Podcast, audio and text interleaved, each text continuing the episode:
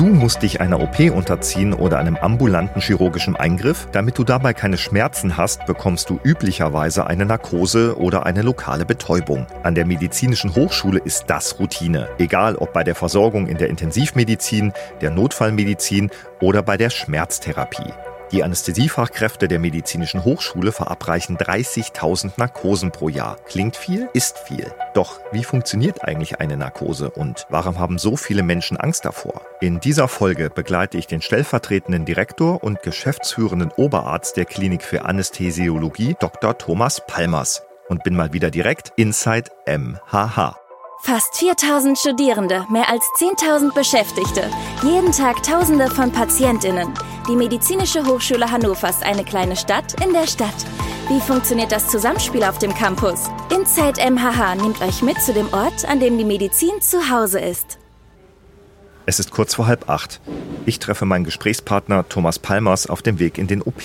Als Anästhesist ist er heute für einen Teil der Narkosen verantwortlich. Hallo, Herr Dr. Palmers. Guten Morgen. 7.20 Uhr. Ah, Der Job des Anästhesisten ist kein Job für Morgenmuffel, oder? nee, das nicht. Aber das ist allgemein für alle Krankenhausmitarbeiter. Ähm, Im Pflegedienst auf Normalstation fangen die Kolleginnen und Kollegen noch viel früher an, meistens so um 6 Uhr. Und im OP geht es um halb acht los, sodass natürlich dann, bis man sich umgezogen hat, bis man oben ist, etwas Zeit vergeht. Ohne Umziehen geht es auch für mich nicht in den sterilen OP. Wir stehen jetzt hier vor der OP-Schleuse. Das wäre einmal hier die Herrenumkleide, dahinten wäre die Damenumkleide. Ich mache die Türen auf. Wie oft haben Sie sich schon so eine Haube aufgesetzt und die Hände gewaschen? Ich mache das jetzt seit 25 Jahren. Ja, knapp 200 Tage im Jahr arbeitet man, kann man das ungefähr ausrechnen. Ne? Also mindestens einmal am Tag setzt man sie sich auf die Haube. Das sind viele tausend Mal, würde ich sagen. Nur wenige der 41 Fachabteilungen der Medizinischen Hochschule haben einen eigenen OP-Bereich. Daher werden die meisten Operationen in zentralen Bereichen der Hochschule durchgeführt. Der Zentral-OP besteht aus vier Blöcken. Hier gibt es insgesamt etwas knapp über 20 OP-Säle.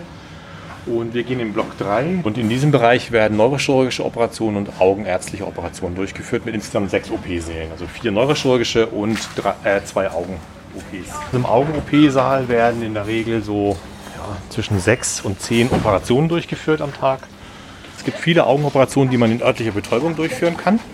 Da sind wir dann nicht beteiligt, ähm, aber hier werden in der Regel die Patienten operiert, die das nur in Vollnarkose bekommen können, weil es vom operativen Eingriff her erforderlich ist oder weil die Patienten äh, eine örtliche Betäubung ablehnen, weil sie beispielsweise ängstlich sind. Dann wird eine Narkose gemacht oder eine, eine Sedierung, das heißt, dass man medikamentös die Patienten ruhig stellt, sodass sie die Operation in örtlicher Betäubung über sie ergehen lassen können. Es gibt Operationen, da ist es nicht so schlimm, wenn das Auge sich bewegt, wie beispielsweise bei einer Katarakt-OP, also einer graue Star-Operation. Also es gibt Operationen, wo das Auge absolut immobil sein muss und das geht halt am besten in einer Vollnarkose. Die meisten Augenoperationen dauern so zwischen 15 und 45 Minuten. Es gibt auch welche, die noch kürzer dauern. Und die Narkoseeinleitung, die dauert ja, fünf Minuten, maximal zehn Minuten und dann geht es direkt in den OP-Saal. Es werden alle OP-Vorbereitungen getroffen und dann geht es auch schon los mit der Operation. Dr. Palmers erster Narkosepatient an diesem Tag ist ein junger Mann Ende 20. Guten Morgen, mein Name ist Palmers, ich bin Anästhesist und ich würde mich jetzt mit um Sie kümmern. Ja? Geht's Ihnen gut soweit? Ja. Okay. Zeigen Sie mich auch bitte noch einmal auf das Auge, was wir operieren sollen mit Ihrer Hand. Das hier auf der Seite? Ja, ja. gut. Dann schauen wir mal. Sie haben keine Vorerkrankungen, steht hier bei mir. Ne? Haben schon ein paar Mal Narkose gehabt, sind immer gut vertragen. Würden Sie für mich bitte noch einmal Ihren Mund öffnen, soweit wie Sie können? Prima. Zähne sind alle fest? Gut. Infusionsnadel haben Sie schon? Gut, dann fangen wir an. Ja? Wir machen das so, dass ich Ihnen eine Maske mit Sauerstoff vor Mund und Nase halte und Sie atmen tief ein und aus. Geht das so für Sie? Prima. Und jetzt versuchen Sie mal, sich zu entspannen und an was Schönes zu denken. Jetzt 1 Milligramm Alfentanil geben. Wir geben Ihnen das erste Medikament. Der Patient hat das Bewusstsein jetzt verloren durch die Narkose. Die eigene Atmung hat auch ausgesetzt. Das übernehmen wir jetzt, indem wir ihn künstlich beatmen über eine Maske. Und weil wir das natürlich jetzt nicht die ganze Zeit machen wollen, werden wir den Atemweg jetzt gleich mit einer sogenannten Lagensmaske oder auch Kehlkopfmaske auf Deutsch sichern, sodass man das Beatmungsgerät da anschließen kann. Was haben Sie dem Patienten jetzt für ein Medikament gegeben? Also er hat einmal ein starkes Schmerzmittel bekommen, das ist Alfentanil, das ist ein Opioid. Und anschließend hat er Propofol bekommen, das ist ein Hypnotikum, was die Patienten dann tatsächlich einschlafen lässt oder besser gesagt sie bewusstlos macht. Weil ein richtiger Schlaf ist das nicht, sondern das Bewusstsein wird einfach ausgeschaltet. So, diese Kehlkopfmaske, die stülpt sich jetzt quasi um den Kehlkopf herum, sodass der Eingang in die Luftröhre damit umschlossen ist. Und da können wir jetzt unser Wartungsgerät anschließen und dann wird quasi die Lunge mit, mit Sauerstoff gefüllt. Das ging jetzt sehr schnell, ne? Ja, wir sind jetzt auch schon fertig mit der Narkose für diese Operation. Diese Operation erfordert nicht mehr, da reicht uns dieser eine Venenzugang und äh, eben diese Kehlkopfmaske. Das funktioniert gut. Man sieht, der Brustkorb hebt und senkt sich. Das heißt, wir können den Patienten problemlos beatmen. Jetzt haben wir ihm noch Augentropfen gegeben, die Lokalanästhetikum sind, sodass quasi die eigentliche Operation später auch für ihn in Kombination mit dem Schmerzmittel, was wir ihm gespritzt haben und diesem lokalanästhetischen Tropfen völlig schmerzfrei durchgeführt werden kann. Diese sogenannte Einleitung, also das ging ziemlich fix. Doch nicht alle Narkosen und Anästhesien gehen so zügig, denn es gibt ziemliche Unterschiede. Ich habe Dr. Palmers gefragt, welche das sind, wie man den Schmerz am besten ausschaltet und worauf das Narkoseteam alles achten muss. Also es gibt mehrere Formen, wie man quasi den Schmerz ausschalten kann. Das einfachste ist die lokale Betäubung oder auch Lokalanästhesie genannt. Dort wird in das Operationsgebiet ein Lokalanästhetikum, das ist wie beim Zahnarzt, wenn der Ihnen die Spritze setzt, eingespritzt. Beispielsweise, Sie wollen am Finger eine kleine Operation durchführen, dann wird der Finger betäubt mit Lokalanästhetikum und dann wird die Schmerzweiterleitung an das Gehirn unterbrochen.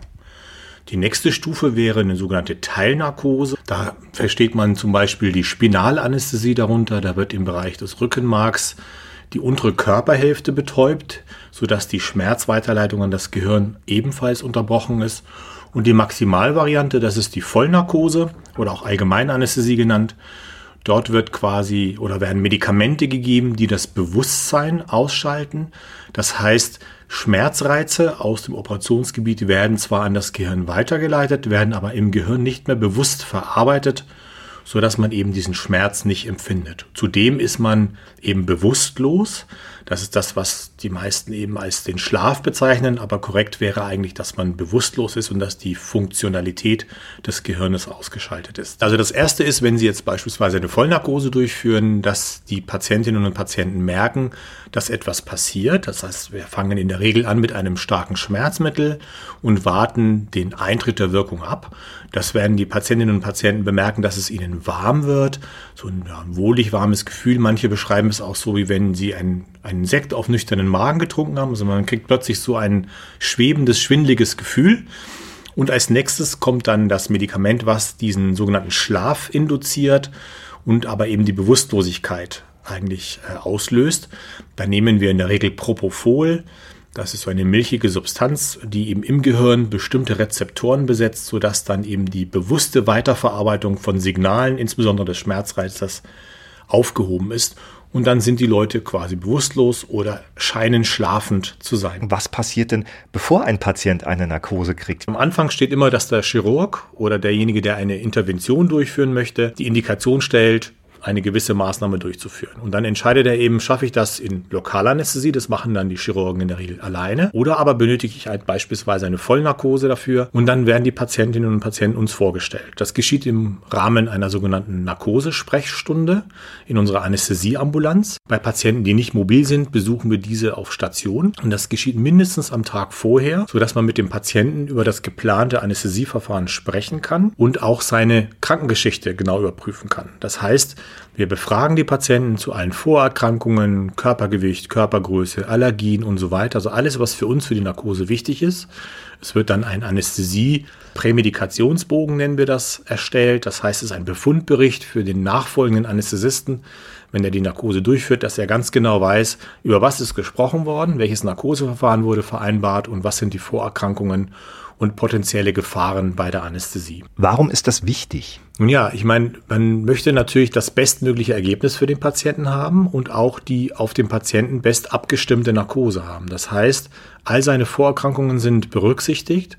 Man weiß um die Kreislaufsituation des Patienten und kann seine Narkose dann entsprechend dosieren für den Patienten. Es ist nicht so, dass man jedem Patienten die gleiche Menge an Narkose oder die gleichen Medikamente für die Narkose injiziert, sondern das ist immer Patienten individuell abgestimmt auf Gewicht, Körpergröße und Konstitution. Gut, dann können wir rein, oder? Ja. ja. Dexter habe ich auch noch gegeben. Wunderbar. Wir haben jetzt noch ein Medikament gegeben zur Prophylaxe gegen Übelkeit und Erbrechen. Narkose kann, gibt es Risikofaktoren dafür. Das ist beispielsweise jemand, der nicht raucht, hat ein erhöhtes Risiko, dass er Übelkeit und Erbrechen nach einer Narkose hat. Frauen haben ein erhöhtes Risiko. Wenn man hinterher Opioide braucht als Schmerztherapie, hat man ein höheres Risiko. Oder wenn man sowas schon mal hatte oder eine Reiseübelkeit hat, hat man äh, ein höheres Risiko, dass man eben Übelkeit und Erbrechen während der Narkose hat oder nach der Narkose hat. Und ähm, deswegen geben wir den Patienten prophylaktisch Medikamente, die das Risiko minimieren. Ja, Narkosen und Operationen haben immer ein Restrisiko. Umso wichtiger ist die vertrauensvolle Kommunikation des medizinischen Personals mit den Patientinnen und Patienten. Man begibt sich, wenn man in Narkose versetzt wird, in die Hände eines anderen Menschen, der die Kontrolle über einen hat. Das heißt, viele haben Angst vor diesem Kontrollverlust. Das ist ähnlich wie manche Leute Flugangst haben, wo sie auch sagen, ich setze mich ins Flugzeug und habe keine Möglichkeit zu beeinflussen, was jetzt als nächstes passiert. Wenn wir Patienten haben, die ängstlich sind und die sagen, das ist ihnen zu risikoreich, was sehr selten vorkommt, muss man sagen, dann ist es immer wichtig und das ist auch ähm, äh, aus medikolegalen Gründen erforderlich, dass man alle Methoden der Anästhesie, sei es die lokale, die Teil- oder die Vollnarkose, dem Patienten anbietet, wenn das für diese Operation geeignet ist. Das heißt, der Patient muss immer die Möglichkeit haben zu wählen, welches Verfahren er haben möchte, wenn alle Verfahren möglich sind. Manche Operationen sind nur in Vollnarkose möglich, dann gibt es keine Alternative, aber wenn es Alternativen gibt, muss man die anbieten und alle vor- und Nachteile mit dem Patienten erörtern, sodass man für ihn das beste Verfahren findet. Es gibt Patienten, die sind sehr ängstlich, die würden sich zum Beispiel nie für eine Teilnarkose entscheiden. Die wollen eine Vollnarkose. Viele Patienten möchten einfach nicht mitbekommen, was während der Operation passiert und wollen einfach schlafen, in Anführungsstrichen. Und die werden sich immer für die Vollnarkose entscheiden. Es gibt andere, die sind sehr ja, interessiert und die wollen auf keinen Fall diesen Kontrollverlust haben und sagen, ich möchte wach sein, ich möchte alles mitbekommen und entscheiden sich dann für eine Teilnarkose, wenn das für die entsprechende Operation möglich ist. Gerade bei Narkosen ist die Angst der Menschen vor einer Komplikation besonders groß. Laut einer Forsa-Umfrage aus 2019 gaben 51 Prozent der Befragten an, davor Angst zu haben. Dabei gibt es laut Studien nur bei 7,3 pro einer Million Narkosen überhaupt schwere Komplikationen, also verdammt wenig. Das liegt auch daran, dass jeder Patient oder jede Patientin bei jeder OP in einem Krankenhaus streng überwacht wird. Und sei sie noch so kurz. Guten Morgen.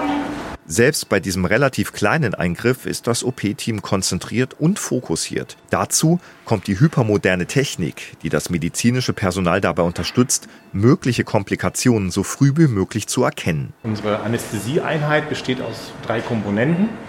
Also wir haben einmal ein Narkosebeatmungsgerät, über das wir quasi die Sauerstoff, den Sauerstoffgehalt, die Menge der Atemluft, die wir dem Patienten zuführen, steuern können.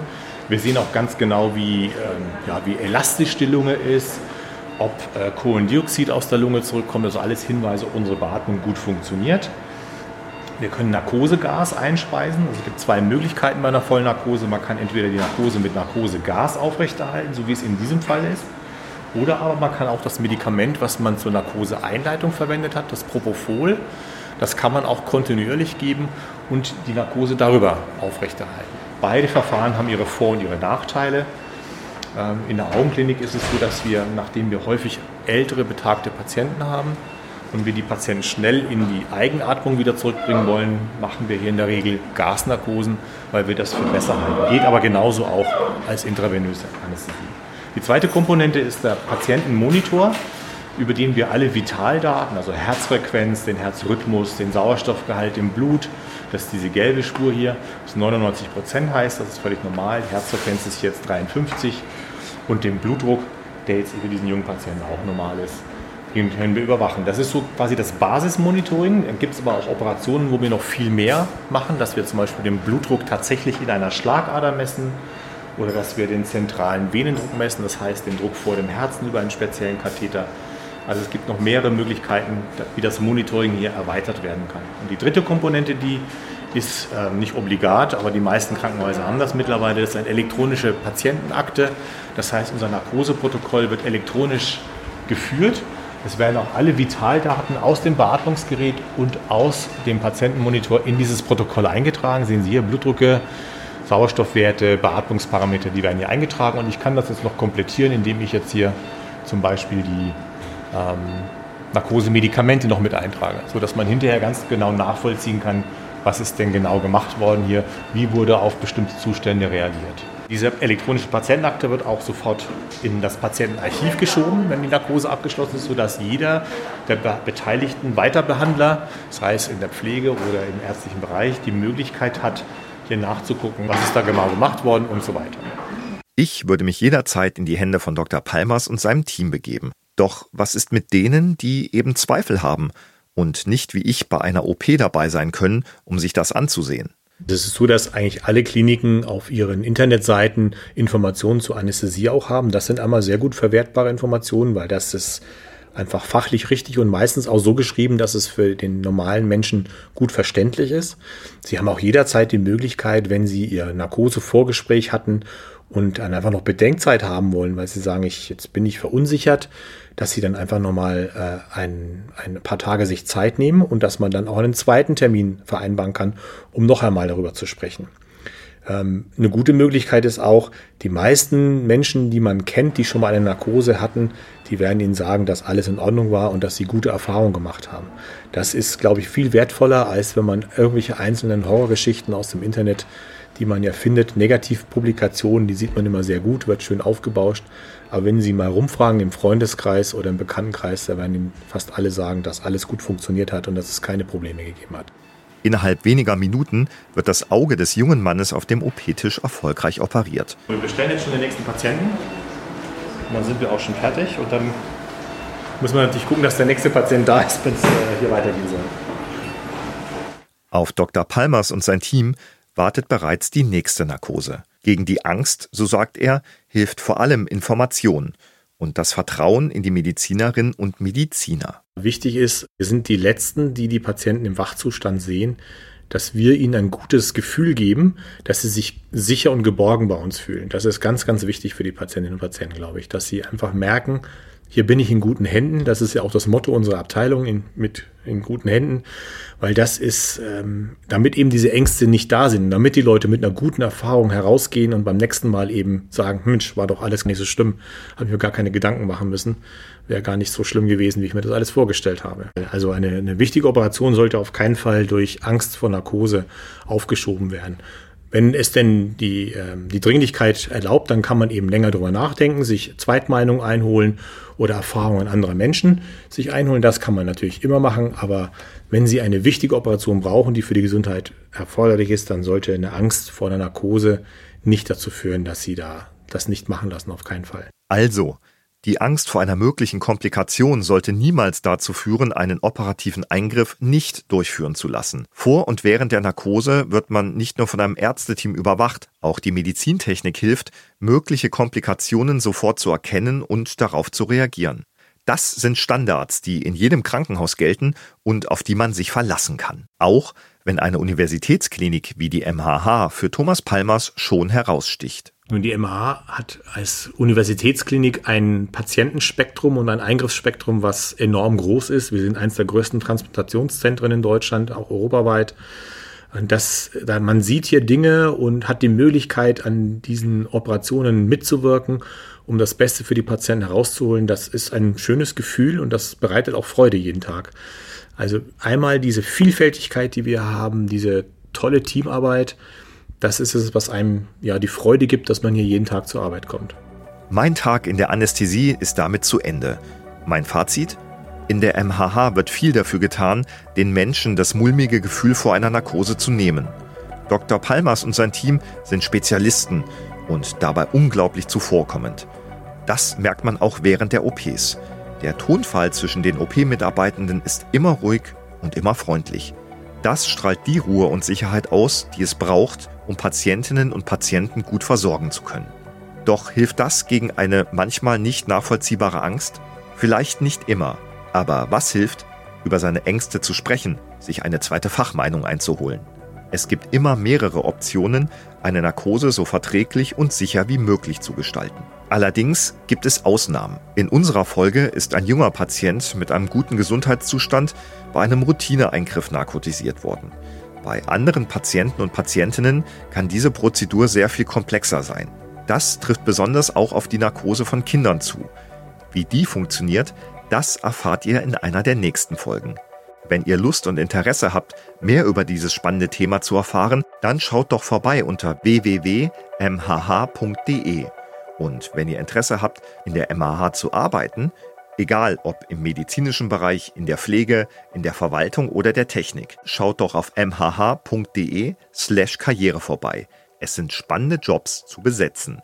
Freut euch auf weitere Folgen aus dem Alltag der Menschen, die jeden Tag dafür sorgen, dass Patientinnen und Patienten hier in der MHH gut versorgt werden.